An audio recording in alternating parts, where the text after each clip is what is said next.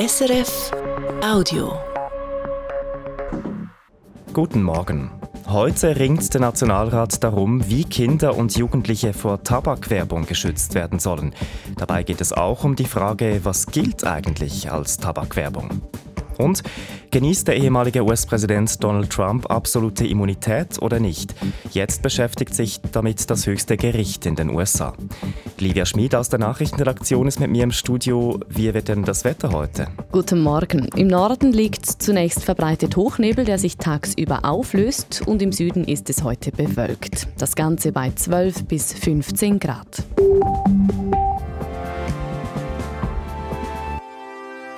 Ja, was gilt als Tabakwerbung und was nicht? Das ist heute Thema im Nationalrat, denn seit dem Volksjahr vor zwei Jahren steht fest, Tabakwerbung darf Kinder und Jugendliche nicht mehr erreichen.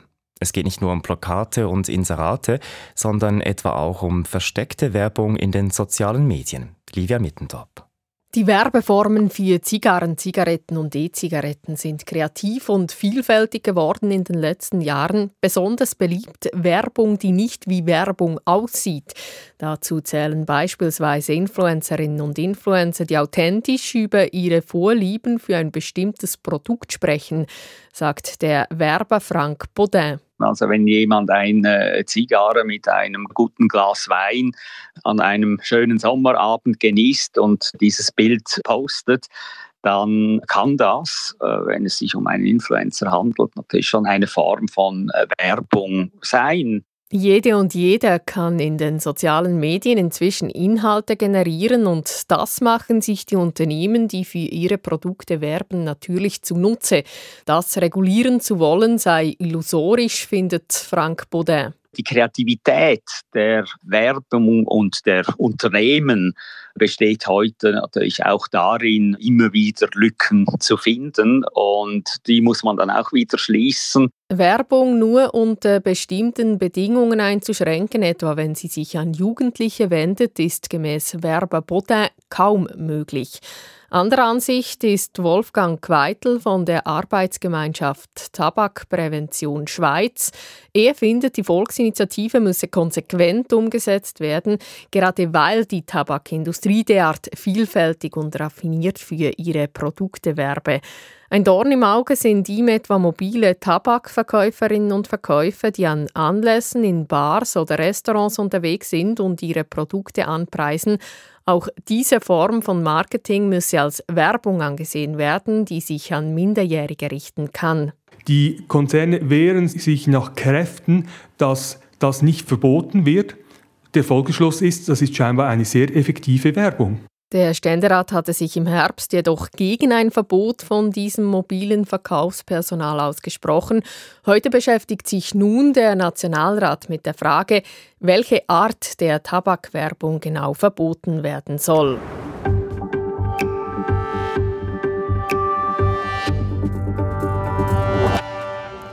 Wir wechseln zum Krieg im Nahen Osten. Im Gazastreifen hat sich die humanitäre Lage zuletzt zugespitzt. Livia Schmidt, nun sucht die UNO nach Möglichkeiten, wie sie den Menschen dort Hilfe zukommen lassen kann. Und sie schließe dabei eine Versorgung aus der Luft nicht aus, das sagt UNO-Sprecher Stefan Dujarric an einer Medienkonferenz. Ideally, we want to move things by road. We want more roads open. We want more uh, entry points open.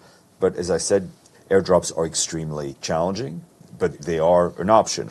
Für die UNO gilt das Abwerfen humanitärer Hilfe aber als letzter Ausweg, denn es ist mit Schwierigkeiten und hohen Kosten verbunden.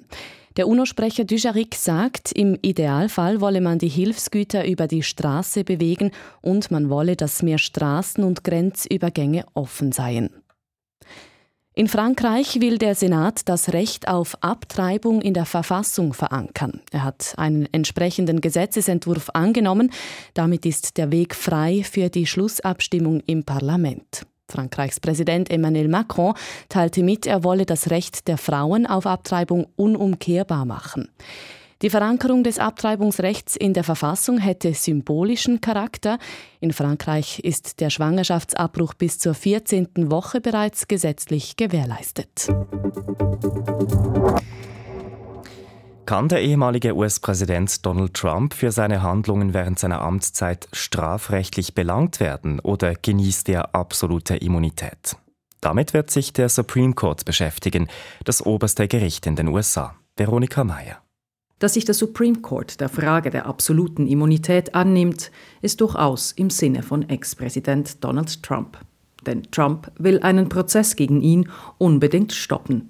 Bei diesem geht es um versuchten Wahlbetrug, um Trumps Feldzug gegen den Ausgang der letzten Präsidentschaftswahl, der am 6. Januar 2021 in einem Angriff seiner Anhänger auf das US-Kapitol, das Parlament, gipfelte. Trump war zu diesem Zeitpunkt noch im Amt.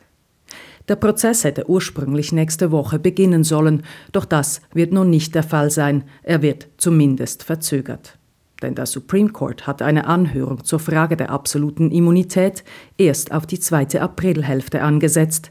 Danach dürfte es eine Weile dauern, bis das Gericht seine Entscheidung fällt.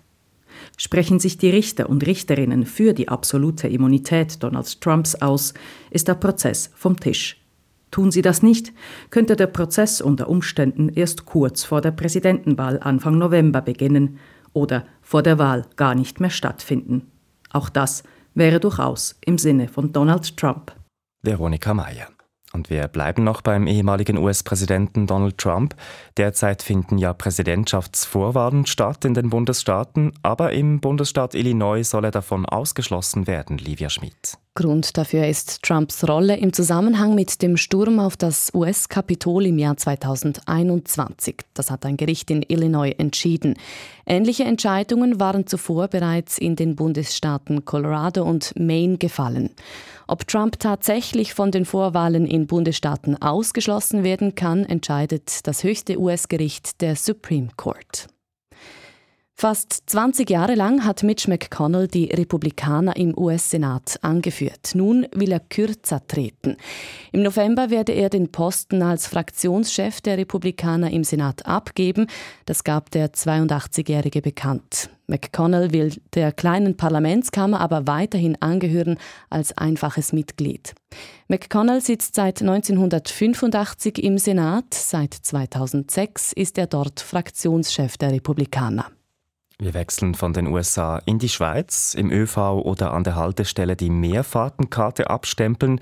Das soll bald nicht mehr möglich sein. Künftig soll es die Mehrfahrtenkarte nur noch digital geben und nicht mehr in Papierform. Der Branchenverband Allianz Swisspass bestätigte einen entsprechenden Bericht des Magazins K-Tip. Der Grund, immer weniger Personen benutzten die Stempelkarte. Zudem lohne sich das Aufstellen neuer Automaten ab Ende 2025 nicht mehr. Laut K-Tip wurden letztes Jahr über 6,3 Millionen Stempelkarten verkauft. Dann noch zum Sportfußball. Im Schweizer Fußballcup stehen Servet, Winterthur und Lugano im Halbfinal. Winterthur besiegte Zürich auswärts mit 2 zu 0. Lugano gewann in Basel mit 4 zu 3 nach Penaltyschießen und Servet schlug Delemont auswärts mit 2 zu 0. Das war ein Podcast von SRF.